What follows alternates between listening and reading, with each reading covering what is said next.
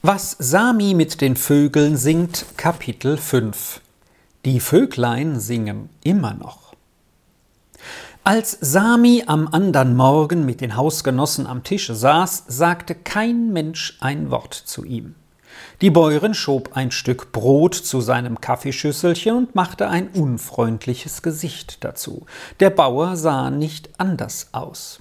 Die drei Buben schauten auch mit sauren Mienen auf ihre Kaffeetassen nieder, denn sie hatten kein gutes Gewissen. Und alle drei fürchteten sich, ihre Lüge von gestern könnte doch noch herauskommen, wenn Sami zum Reden gelange. Als man vom Tisch aufstand, sagte der Bauer kurz Hol dein Bündel. Nun muss ich wieder Zeit mit dir verlieren, bis ich einen Platz für dich gefunden habe, es wird sich wohl keiner finden wollen. In Sami war seit gestern Nacht eine Veränderung vorgegangen. Er senkte nicht den Kopf, wie sonst fast immer vor Angst, er hob ihn auf und sagte Ich weiß schon, wohin ich muss. Der Bauer und seine Frau sahen erstaunt einander an. Ich will über den Berg, setzte er nun hinzu. Ja, das ist das Beste, dass er wieder fortkommt dorthin, woher er kam, sagte die Bäuerin schnell. Es wird wohl einer hinüberfahren vom Wirtshaus aus. Geh nur gleich mit ihm hinauf. Dem Bauer war die Sache auch recht. Der Abschied war so kurz als möglich, und dem Sami wurde es leicht ums Herz, als er mit seinem Bündelchen auf dem Rücken von dem Haus des Vetters wegzog. Im Wirtshaus fand sich wirklich ein Fuhrmann, der mit einem großen Holzwagen nach Château d'Eu hinauffahren wollte. Er zeigte sich bereit, den Buben mitzunehmen, meinte auch dort oben finde sich schon wieder jemand, der ihn weiterbrächte. Wenn der Bube dann nur auf der anderen Seite unten im Französischen seinen Weg wisse. Der Bauer sagte, Sami sei drüben daheim gewesen und wolle nun zurück, er wisse schon wohin. Nun war der Fuhrmann bereit. Samis Bündel wurde in den Wagen geworfen und der Bube darauf gesetzt. Mit Glück, sagte der Bauer, gab Sami die Hand und ging weg. Jetzt schwang der Fuhrmann sich vorn auf seinen Sitz, und die zwei kräftigen Rosse zogen an. Wenn auch der Holzwagen lange nicht so schön und weich war wie die Kutsche, in der Sami hergekommen, so saß er doch jetzt viel fröhlicher auf seinem harten Sitz als damals, da er die Großmutter so allein liegen lassen und fort musste, ohne zu wissen, wohin er kam. Jetzt kam er wieder heim, wo er alles kannte und ihm alles lieb war, jeder Baum und jedes Mäuerchen am Wege, und fand er auch die Großmutter nicht mehr, so fand er doch alle Plätzchen wieder, wo er mit ihr gewesen und wo es so schön war wie sonst nirgends. Mit diesem Gedanken stiegen in Sami eine Menge Fragen auf, ob auch noch alles sein würde wie damals, ob auch die Eichenbäume noch dort beim Mäuerchen stehen und ob jetzt an der Halde die roten und gelben Blumen aufgegangen seien? Und so vieles hatte der Sami auszusinnen, dass er nicht merkte, wie die Zeit verging. So musste er sehr erstaunen, als der Wagen eben jetzt, da man in ein großes Dorf eingefahren war, stillhielt, der Fuhrmann ihn festpackte, aufhob und auf die Straße stellte. Sami schaute sich um. Sie hatten vor einem Wirtshaus gehalten, an dem ein großer brauner Bär als Schild oben stand und das von allerlei Fuhrwerken umgeben war. Er konnte aber nicht lange weiter betrachten, denn schon hatte der Fuhrmann ihn wieder erfasst und hob ihn samt seinem Bündel in ein anderes Fuhrwerk, dann lief er weg. Bald kam er mit einem großen Stück Brot wieder und sagte Da, iss, Du musst noch weit. Sind wir schon in Château d'Eu? fragte Sami. Ja, natürlich. Du kommst aber gleich weiter, war die Antwort. Dann verschwand der Fuhrmann. Sami saß jetzt auf einem kleinen Landwagen, vor den ein ungeheuer großes Ross gespannt war. Vorn auf dem hohen Sitz saß noch jemand. Hinten in dem leeren Raum saß Sami mit seinem Bündel auf dem Boden. Jetzt stiegen zwei große, breite Männer auf den hohen Sitz, und fort ging es.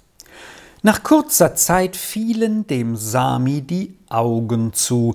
Unwillkürlich kam er auf den Holzboden des Wagens zu sitzen, sein Kopf fiel auf sein Bündel, er versank in einen festen Schlaf. Als er wieder erwachte, lag er noch in dem Wagen am Boden, aber es war alles still um ihn, er hörte das Ross nicht traben. Der Wagen ging nicht mehr vorwärts. Es sah auch ganz seltsam um ihn her aus. Er guckte und guckte wieder, bis er begriff, was geschehen war. Der Wagen stand ohne Pferd und fuhr man in einem Schuppen. Man hatte Sami vergessen und liegen lassen. Wo konnte er sein? fragte sich nun Sami. Die Tür am Schuppen stand offen, draußen lag heller Sonnenschein. Sami kletterte von seinem Nachtlager hinunter, trat auf den Weg hinaus und ging eine kleine Strecke weiter um das Haus herum, das gleich vor dem Schuppen stand. Jetzt erkannte er alles. Dort drüben stand das Haus mit dem Garten, wo er die schöne Kutsche bestiegen hatte. Gleich vor ihm lag das Stationsgebäude. Er war wieder in Egle. Nur noch eine kurze Strecke mit dem Bahnzug und er war daheim. Nun fiel dem Sami ein, dass er hier nicht mehr mit den Leuten reden könne, denn nun war er wieder im Französischen. Aber er wusste sich zu helfen. Das Säckchen mit dem Gelde der Großmutter hatte er noch. Er rannte nach der Stelle, wo die Leute eben ihre Karten erhielten, legte ein Geldstück vor das kleine Fenster und sagte La Tour. Augenblicklich hatte er sein Billet, sprang auf den Wagen, der schon draußen stand, und duckte sich schnell in seine Ecke hinein, ganz dieselbe Ecke, wo er einst neben Herrn Malon gesessen hatte. Er kannte die Namen, alle, die an den Stationen gerufen wurden. Immer näher kam er. Jetzt! La Tour! Er sprang hinunter und rannte rechts feldein, dann links den Hügel hinan, er kannte schon jeden Baum am Wege. Jetzt, da stand das Mäuerchen, da standen die Eichenbäume, und ihre Wipfel wogten hin und her, da murmelte unten der klare Bach, und drüben an der Halde schien die helle Sonne auf die großen, goldenen Primeln und die roten Anemonen. Es war alles ganz so wie damals. Aber oben, oh, das war das Schönste. Oben in den Eichen pfiffen und sangen die Vögel so laut und so lustig wie immer und richtig. Da war auch der Vogelsänger Fink. Nur, nur, nur, nur, tönte sein heller Klang, und alle Vöglein schmetterten drein und jubelten laut, nur dem lieben Gott vertraut. Sami war so überwältigt davon, dass alles noch ganz so war, wie er es gekannt hatte, dass er eine ganze Weile stumm dastand und lauschte, um sich schaute und wieder lauschte. Ihm wurde so wohl, und er fühlte ein solches Glück im Herzen wie noch nie seit jenem Abend, da er hier mit der Großmutter gesessen hatte. Jetzt aber stieg die Großmutter so lebendig vor ihm auf, dass er plötzlich sich auf das Mäuerchen niederbeugen und weinen musste. Sie war ja nicht mehr da und kam nie mehr zu ihm zurück. Aber alle die guten Worte, die ihm die Großmutter an jenem Abend hier gesagt hatte, stiegen lebendig auf in seinem Herzen, und es war, als hörte er sie wieder deutlich reden, sie musste gewiss hier ganz nahe bei ihm sein und ihn sehen. Sami richtete sich wieder auf, saß noch eine Zeit lang lauschend, dann aber fing er an nachzudenken, was er nun zu tun habe. Zuerst wollte er zu Malon gehen und fragen, ob er bei ihm arbeiten könne, vielleicht das Unkraut ausjäten in den Weinbergen. Aber er konnte ihm ja nicht erklären, warum er wieder da sei. Sie verstanden einander nicht, und Malon konnte denken, er habe etwas Böses getan und sei darum vom Vetter fortgeschickt worden. Aber vielleicht würde ihn die Frau, die der Großmutter immer das Zeug zum Flicken gegeben, zur Arbeit in ihren Garten anstellen. Sie wohnte unten, nah am See. Er sprang vom Mäuerchen hinunter. Noch einmal schaute er zur Halde hinüber und in den Baum hinauf, aber er konnte ja wiederkommen, er war wieder da und konnte da bleiben. Unterwegs sann er aus, wie er der Frau erklären könnte, was er bei ihr suchte. Er würde sich bücken und ihr zeigen, wie er das Unkraut ausrupfen wolle. Dann würde er ihr durch ein Gebärde zeigen, dass er auch die Hacke zu führen verstände. Da stand schon das alte Schloss von Latour vor ihm mit den zwei hohen, verwitterten Türmen, die er so manchmal angeschaut hatte. Ringsum bis hoch hinauf deckte der dichte Efeu die alten Mauern, und darüber schwirrten Scharen von lustigen Vögeln. Sami musste dem fröhlichen Schwirren eine Weile zusehen, dann ging er längs der hohen alten Mauer um den Hof herum, er wollte sehen, ob es auch noch sei wie früher dort unten auf dem einsamen Platz, wo die Wellen fort und fort an die alten Steine heranspülten und leise ein Lied singen. Er hatte dort einmal lang mit der Großmutter gestanden. Da lag der Platz vor ihm, aber einsam war er nicht. Ein großer Karren stand da mit einem grauen Tuch überspannt. Ein Ross stand nicht davor, aber dort nagte ein magerer Klepper an der Hecke, der gehörte wohl an den Karren. Nah am alten Schlossturm flackerte ein Feuerchen lustig empor, ein Mann saß dabei und hämmerte aus allen Kräften.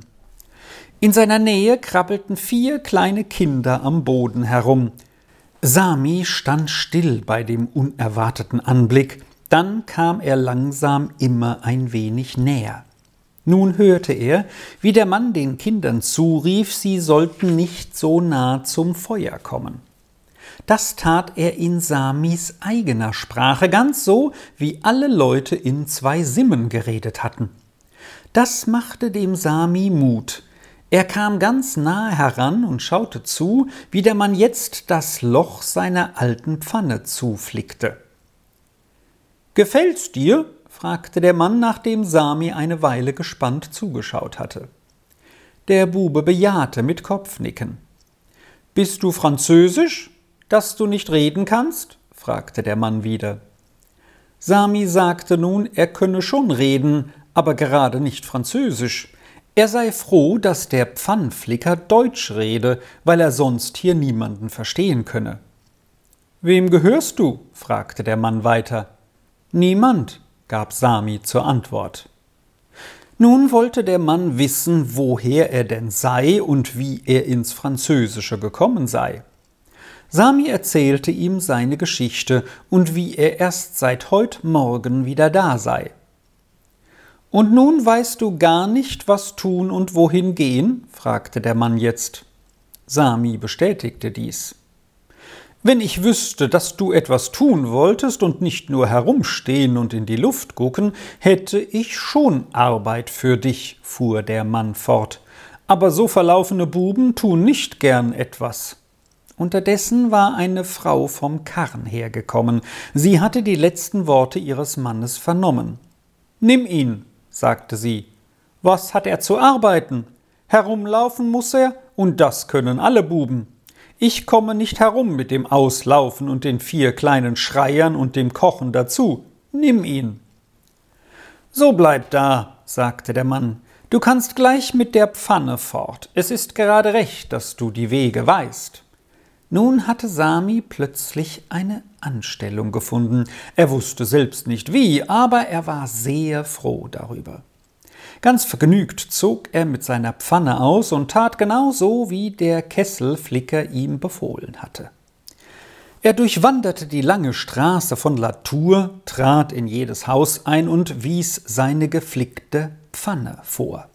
Dazu machte er sehr bezeichnende Gebärden, um den Leuten verständlich zu machen, dass er gern mehr Gegenstände zum Flicken übernähme. Das führte er nun so eifrig und ernsthaft aus, dass die Leute meistens in ein Gelächter ausbrachen, und in der guten Stimmung, in die sie gekommen waren, fanden sie doch immer eine verlöcherte Pfanne oder einen alten Kessel, den sie ihm zur Herstellung übergaben. So hatte Sami in kurzem so viel alten Kram zusammen, dass er nur zu tragen vermochte, und konnte nun seine Pfanne in das bezeichnete Haus bringen, wo sie hingehörte. Dann kehrte er zurück. Der Kesselflicker war sehr zufrieden mit Samis Ernte, und die Frau sagte ganz freundlich, wenn er so fortfahre, so müsse er es gut haben, er solle sich jetzt nur gleich zum Abendessen niedersetzen. Die vier kleinen Kinder waren nicht mehr da. Sami erriet, dass sie dort drinnen im Karren lagen und schliefen. Auf dem Feuer stand jetzt ein Topf. Darin brodelte es lustig, und unter dem Deckel kam ein sehr einladender Geruch hervor. Sami empfand einen Hunger wie in seinem Leben noch nie, hatte er doch den ganzen Tag noch nichts gehabt als den Rest von dem Stück Brot, das ihm gestern der Fuhrmann in Chateau d'Eu gegeben hatte. Jetzt hob die Frau den Deckel vom Topf und schöpfte drei Teller voll von der wohlriechenden Suppe. Jedes von den dreien stellte nun seinen Teller vor sich hin auf den Boden, und die Mahlzeit begann. Dem Sami schmeckte seine Suppe wie in seinem Leben noch nichts. Es war keine dünne Brühe, sie war dick wie ein Brei von den verkochten Erbsen und Kartoffeln, und zwischendurch kamen ihm ganz tüchtige Fleischklöße in den Löffel. Als er zu Ende war, sagte die Frau Du kannst schlafen gehen, wenn du willst. Hinten im Karren ist Platz, und dein Bündel ist ein gutes Kissen. Dem Sami kam es erst ein wenig seltsam vor, und er fragte Muß man in den Kleidern schlafen? Die Frau meinte, es sei nicht zu warm dazu, er werde es schon merken in der Nacht. Am Morgen sei er nur umso schneller fertig. Dann könne er am See unten nur schnell das Gesicht waschen und sei schon wieder für den ganzen Tag in Ordnung. Sami war müde. Er ging gleich dem Karren zu und kletterte von hinten hinauf. Unter dem großen Tuch konnte er hineinschlüpfen. Es war ein kleiner Platz, wo er sich hinlegen konnte. Gleich nebenan kamen die vier kleinen Kinder, eins nach dem andern. Sami setzte sich hin und sagte sein Nachtgebet. Dann musste er noch eine Weile an die Großmutter denken. Was würde sie wohl sagen, wenn sie ihn so sähe in dem Karren und wüsste, dass er immer in den Kleidern schlafen müsse, und wenn sie erst sehen konnte, wie es in dem Karren aussah, so schmutzig und wüst. Sie war in allem so sauber und ordentlich gewesen und hatte ihn von klein auf zur Sauberkeit angehalten. Aber sie hatte davon nie so zu ihm geredet wie von dem andern, wovor er fliehen sollte, und die Leute waren vielleicht recht gottesfürchtig, dann musste er doch bei ihnen bleiben. Das war dann so, wie es die Großmutter wollte. Nun nahm er sein Bündel unter den Kopf und schlief ruhig ein.